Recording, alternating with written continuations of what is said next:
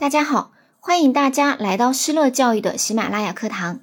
今天呢，给大家呈现的结构化试题是：小明同学的妈妈找到你说，我们家的孩子太调皮了，请老师好好的管教管教他，我们就把他托付给老师您了。你应该怎么做？对于这个问题，我们可以从三个方面来进行作答。首先，第一，先表态。遇到这样的事情啊，咱们肯定不能够跟家长去发生争执和冲突，我们要冷静的去沟通解决这个问题。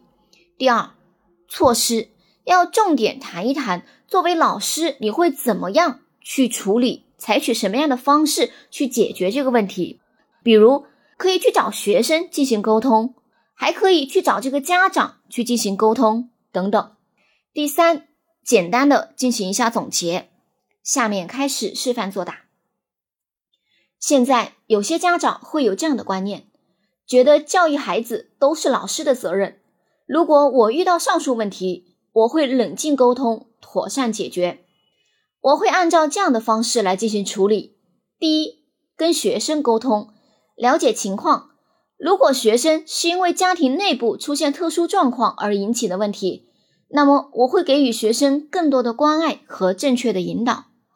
第二，跟家长沟通，要告诉家长家庭教育的重要性。第三，我会利用周末的时间去进行家访，告诉学校、告诉家长家校合作的重要性。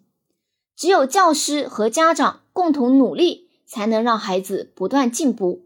因此，教师作为家庭的教育顾问，我们要帮助家长树立家校共建的教育理念。